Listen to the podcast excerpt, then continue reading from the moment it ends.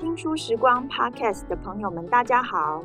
欢迎收听时报编辑事务所系列。你可以在 Apple Podcast、Spotify、KKBox 等各大 Podcast 平台收听到这个节目。我是时报出版的思潮线主编珊珊，今天要为大家来介绍六月刚出版的一本很好看的文学小说《男子汉》。除了邀请到作者杨丽雅，我们也很荣幸邀请到同样刚刚出书的作家陈雪老师，一起和大家聊聊《男子汉》这本书。欢迎丽雅和陈雪老师。各位听书时光的朋友，大家好，我是杨丽雅。各位听书时光的朋友们，大家好，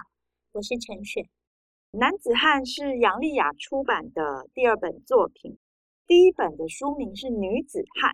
它是以散文来梳理记忆，还有黑洞一般的家族故事，冷静地诉说了眼下所见时代女性的角色与性别挣扎，呈现出一种介于女子与汉子之间的模糊地带，还有青春如梦的气息。五年之后，他带来这本短篇小说集《男子汉》，并且获得了台北文学奖的年金大奖。这一次，他是以性别的角度来思考男性的议题。突破了所谓顶天立地男子汉这样的迷思，引人入胜的故事，诉说着这些边缘男性的心事。不论是男性或女性，读完都会忍不住眼倦深思。请问一下陈雪老师，您曾经说读了男子汉，合上书页，我突然好想写短篇小说，这是什么样的心情呢？要和我们分享吗？杨丽雅的这本《男子汉》，其实我读过很多次。那我记得我第一次读完的时候的那个心情，其实真的蛮激动。我自己大概有数不清五六年以上没有写过短篇小说。然后，那为什么说看完这本书很想写短篇小说？其实是因为短篇小说跟长篇小说不太一样，尤其是丽雅这个短篇，它就是每一个都很像电影，也很像一个梦。就是短篇小说有一个。最特别的地方就是，它其实是几乎都是未完成，就是说它好像在人生的一个切片里切下一段，前面跟后面并没有被陈述出来，所以这些短篇小说聚集起来，它就会呈现出非常非常多人的人生切片。所以我看完之后就会有一种，哦，我我已经很长时间都在写长篇，是那种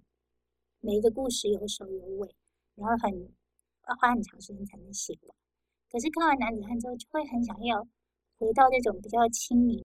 可以描述各种不一样的生命样态。应该是说，其实丽雅的小说非常文学性，我觉得这个文学性让我有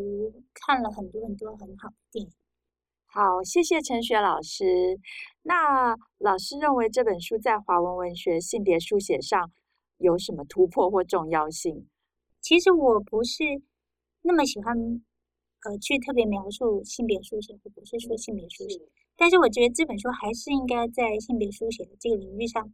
去重点的提示它的原因，是因为其实我们长期以来这么多的同志书写、情欲书写、女性书写，但是确实比较缺乏男性书写。大部分会说，很多作家都是男的，男性书写有什么重要？我觉得重要性就在于说，一般的男性书写可能也有同志、男同志的书写。但是很少跨性别，或者是从比较不是那么性别二分的角度下去写。那我觉得丽雅就是刚好卡住了这个比较模糊的地方，就说它里面既有男跨女，或者女跨男，或甚至其实它没有那么有意的跨，它它里面就是一个模糊的状态。然后还有的是很典型，看得出来是异性的男性，但是是比较弱势，这个角度是很少人去写。还有就是说，我觉得丽雅那种刻意去模糊性别的边界，刻意去探索，然后并且让它呈现一种没有那么典型的刻意的模糊，或者是有意的跨越，都是在我觉得在性别主义上很特别。而且近年来，其实我们都讲后同婚时代，同志婚姻都已经通过了，那同志要奋斗的是什么？那我觉得丽雅的小说就正好呈现了这个重要的议题。就说同婚虽然通过，可是还是有很多很弱势的。他在经济上弱势，性别上弱势，性倾向、外形或是性别特质，那我觉得他他的写法很好，就是他不是议题式的写，他其实是从人的生命去看见他的，不管是说弱势也好，或是说他连他自己都感觉不是很确定。我觉得这个无法被归类，没有办法被确定，自己还在犹豫犹豫，甚至也会害怕的东西，呃，真是我觉得性别书写里面很重要的一环。所以我就觉得，如果男子汉这本书放在性别书写的领域里面，那就会觉得有一块藏起来很少被讨论的东西就被堵住。呃，那也在同样，请问莉亚对自己的小说这部分有什么看法？嗯、呃，其实我会开始有念头想写男子汉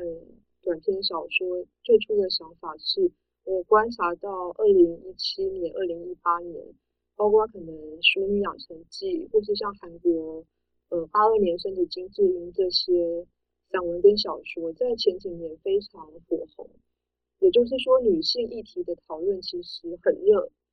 那我在二零一七年出版的《女子汉》，其实也是从我自身的成长去讨论女性处境，还有性别议题跟感情的关系。我发现，当我在思考性别平权这个词的时候，我不是只有想到女性这个群体而已。我想到的是那些出现在我生命里的人，比方说我的父亲、我弟弟、我的朋友们。其实他们人生路上有很多低落跟不快乐的时候，只是男性通常不会主动去谈这些话题，也更不可能来强调自己的伤害。这种主题其实好像都没有人去细写。在这样的想法下，我觉得。男人的故事有没有可能不是大历史，就是 history 这个那么单一的声音呢？也许这个主题中还有藏着一个没有被打开的隐秘空间，正等待着被发现吧。那我们再回到《男子汉》这本书，他关照的主题不是典型的英雄或者是强者，反而多半是贫穷、挫折与失败。作为小说的。很前面的读者也读了好几遍，呃，陈雪老师对这个部分有什么看法呢？我觉得莉亚可能自己生活经验跟她天性的那个敏锐，她确实对于弱者有更多的了解，或者是有很细腻的观察。那他刚刚也讲，可能自己身边也有看起来是生活比较不顺遂的。那我觉得他的那个敏锐，就是在于说，他写的也不是典型的失败者。因为我觉得我们通常去写一些很典型的男性的失败，比如莉亚有一篇里面是写爸爸失业，我觉得那个角度就非常细腻。因为我们通常就会觉得，反正那些男人就是好高骛远啊，做生意失败啊，就在家里翘二郎腿看电视啊。他虽然也有写出这个，可是我觉得他把那个画面写得很细腻，就是说有别于我们一般觉得的男性失败以后会变成什么样。我觉得他透过他的眼睛看到的那些失败者，其实是会打动人。就是说，你会去了解说，这个挫败可能是社会性，他有阶级的问题，他有社会的问题，不只是一个人的失败。然后这个失败者，他可能也会联动到影响到他的家人，或者比如说作为一个失败者的孩，他会有什么样的心境？因为这个父亲的角色在里面贯穿好几篇，那我就觉得说，他其实很擅长去处理。因为失败或者因为生命的挫折，人生发生天翻地覆的改变之后，就是那个地震之后余生的留下来的人会产生什么变化？然后还有一种就是说，像比如说里面有写，有点像简居族吧，可他写的简居族跟一般想象的也不太一样。就是我觉得杨丽雅的小说最特别的地方是，他总是会去打破那个刻板印象，他写一个。看起来很像是议题的东西，但是他不去描述那个议题，他其实就是还原去写着。我觉得这是他的小说最好的地方，也是我觉得，呃，所有文学最重要的。其实我们关注议题，但是我们刻意的去只是去操作议题，我们是从这个议题去看里面的真正的生命。那真正的生命通常都是不典型的，不管你是成功者或失败，有钱或穷，每一个人都有他。很独特、很复杂的地方。那我觉得莉亚小说够有那个景深，可以把一个人不管从高到低，或从低到高的状态，很细腻的去把那个不同处呈现出来。还有，我觉得它最好的是，它的结尾几乎都是有点开放式，而且它从来不会去下一个很励志或者是很有结论式的结尾。其实它是一个很含蓄的作品，也就是说，它所有的东西让读者自己去看，自己去发现，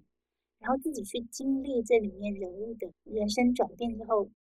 可能读者心里会有，也许是留下一些惆怅啊，一些怅惘。那莉雅对于写作的主题，又是为什么这样选择呢？如果是讲到就是家庭或父亲的话，我在写小说的时候，我印象最深刻的是，因为亚洲金融风暴过后没多久，我爸的工厂就因为发展的不好，所以就变卖也收掉了。那时候我们全家人搬到一个只有木板隔间的一个。租来的一个小公寓里面，那个家里面它没有真正的墙，它对房间的区分不是用水泥，是用很薄片的那种木板。你在客厅坐着都会听到房间里在叹气的声音。那时候我有一个很奇怪的记忆，一直跟随到我长大，就是我晚上十一二点半夜我睡不着，我就一边可能听张惠妹的音乐啊，听张雨生的音乐。我在那个木板的缝隙，那是一个很奇怪的房间，不知道是不是为了要散热，所以房东在客厅跟房间的木板的最上方有挖了一个有网子的小洞。那因为我的床是睡在上铺，所以我晚上的时候我会从那个洞去偷看坐在客厅我爸爸他在做些什么。有一天晚上，我就也是一边听歌一边从那个很小的洞去偷看。坐在客厅，我爸他在干嘛？我就看到他就一脸很落寞的坐在沙发边抽他的黄长寿的香烟，然后一边看已经重播的电视节目。那个节目我很确定他晚上看过一遍，可是半夜重播的时候他又看了第二遍，好像是很无意义的一种循环重复跟播放这样。我就从我爸的表情看到好像，嗯。他不会在白天的时候用那样的脸对着我们的模样。我在写男子汉小说的时候，我一直想起他那张脸上的表情，也可能是因为这个情绪吧。所以，呃，在我写的时候，我好像可以一下子是以我的身份去看他，一下子我又抽换成他的角度去看这个世界。这部短篇小说集还有一个特色是每篇故事的角色。都和下一篇有关联，哦、嗯，不知道丽雅是为什么会这样设计？嗯，这一篇的主角会出现在下一篇变成配角的这种写法，我觉得有两种好处吧。第一种好处是，因为这是一个小说集，我是以一本书为结构去思考，我觉得它可以强化主题书写的完整度。第二种的好处是，这种角色反复串场出现，会不断强化角色人物，去打进读者的心，加强印象。那这样的写法其实就是把最大的版面空间都让给人，以人为出发，让角色人物去开展小说，不是以其他情节去开展。那写作者其实可以很专注的在形塑。小说角色人物这件事情上尽到最大的发挥。那之前其实陈雪老师在零六年有出版过一个短篇小说集，叫《无人知晓的我》。它是一个篇跟篇之间看似互不关联，可是透过一个叫李美云的一个名字角色去横越串联不同篇章的故事。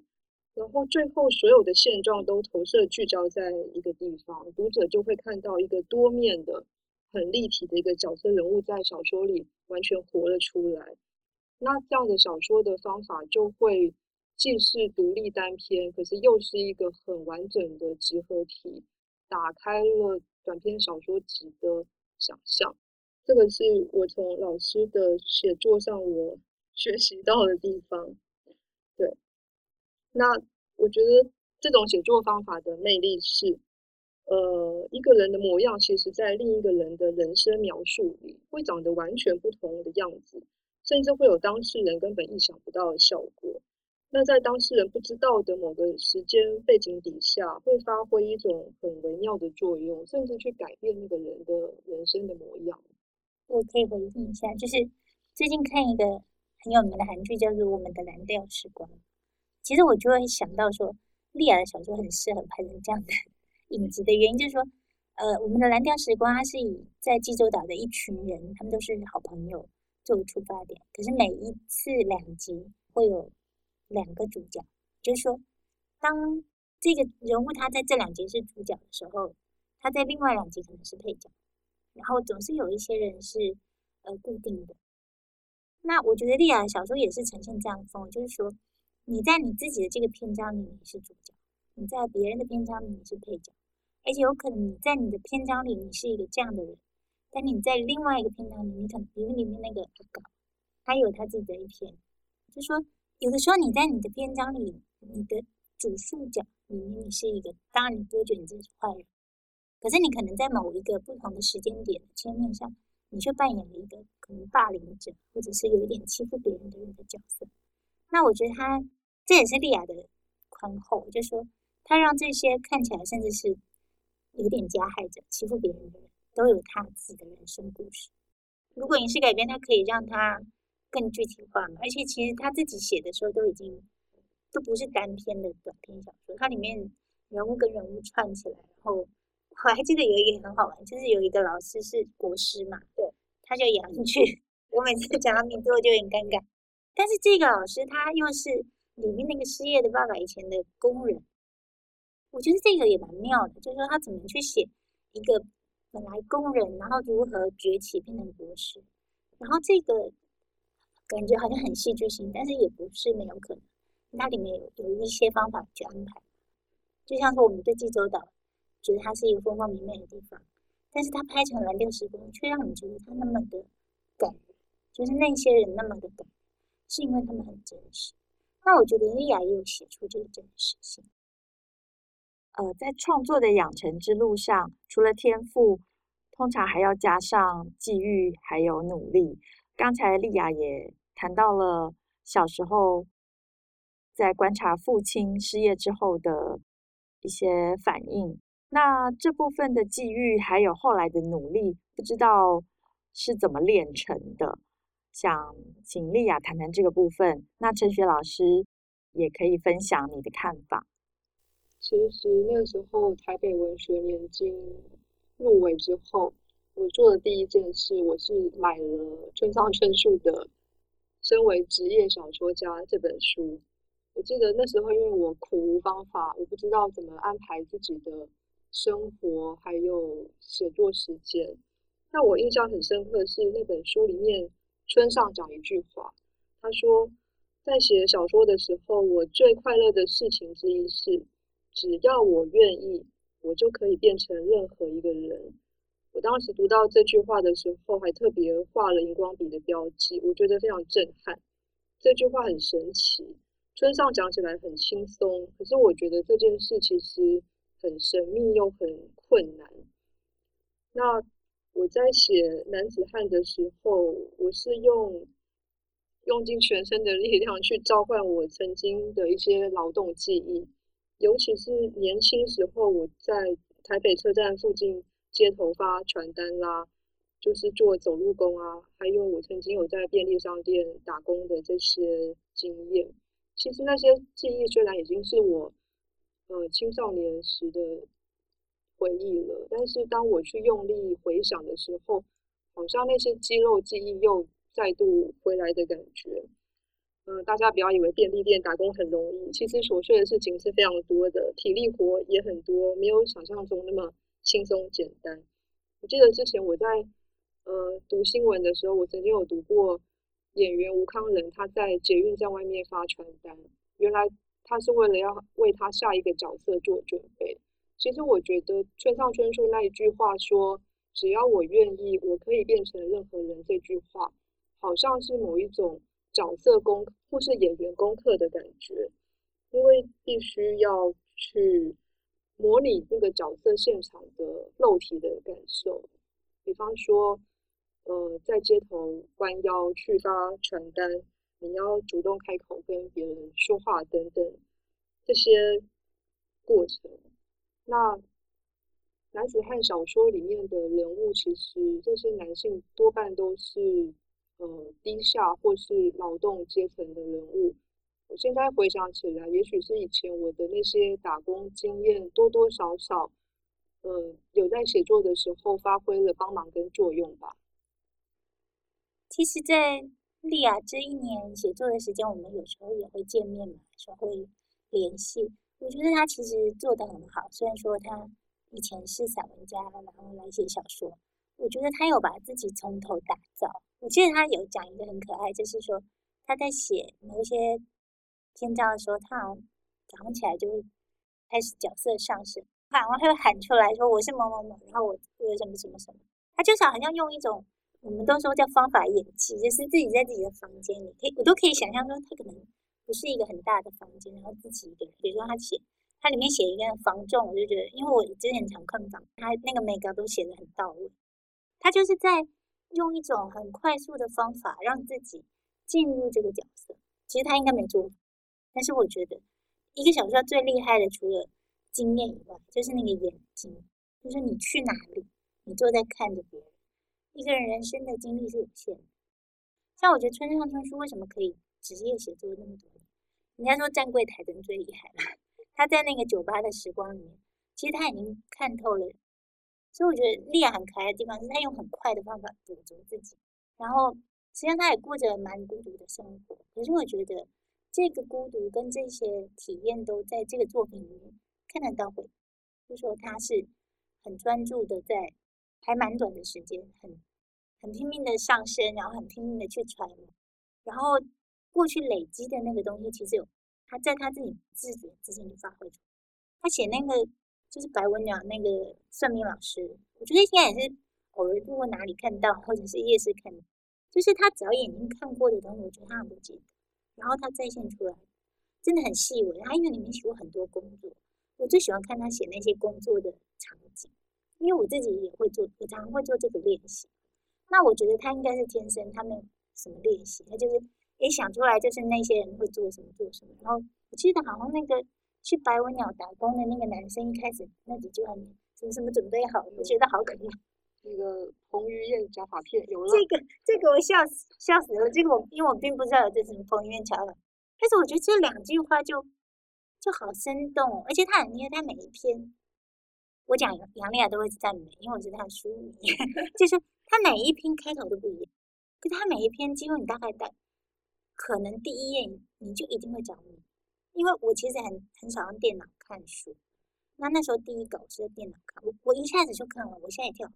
我就自己去分析，因为也要分析敌情嘛。想说这个小孩怎么那么厉害？开头一两句，开头一个画面，然后台前他都不一样。每一篇有的很幽默，然后有的很哀伤的。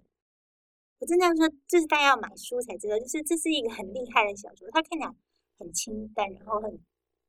十三篇也不厚，就是每一篇就是一个世界。然后他自己可能都不知道说他有这么厉害的小说技法。其实作为新手或老手都可以再重新温习去说啊，短篇小说其实它，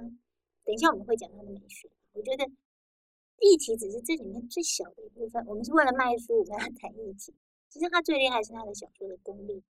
呃，这本书的议题固然很重要，但是也是只是一小部分，或者是包装的一个方式。那作为一本文学小说，美学也是很重要的。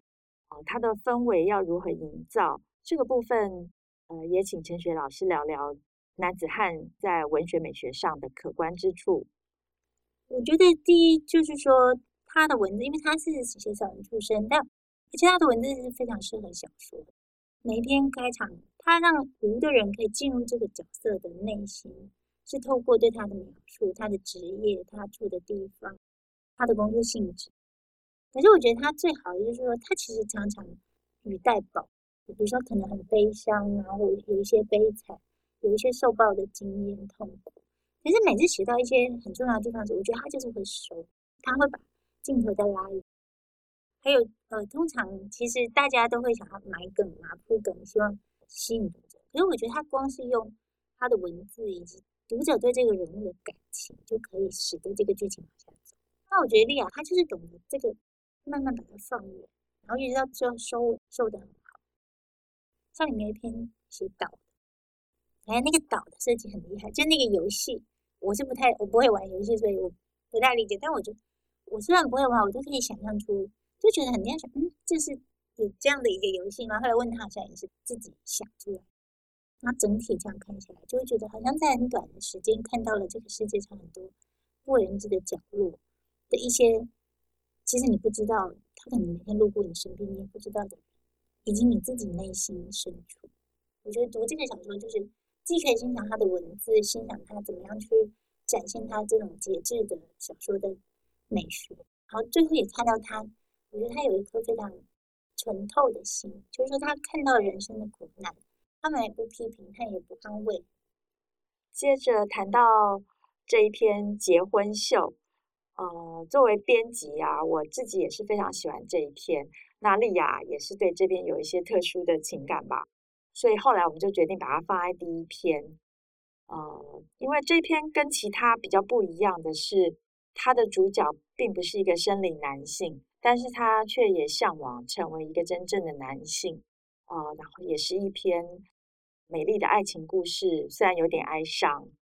这部分不知道丽雅要不要跟读者们分享一下这一篇特别的小说。结婚秀，他写的是有一个渴望透过性别手术去改变自己生理条件的女性，那她做平胸手术还有注射荷尔蒙，其实是在一个爱与痛的边缘去寻找自己幻想的身体跟幻想的爱情。那这篇小说比较特殊的设计是，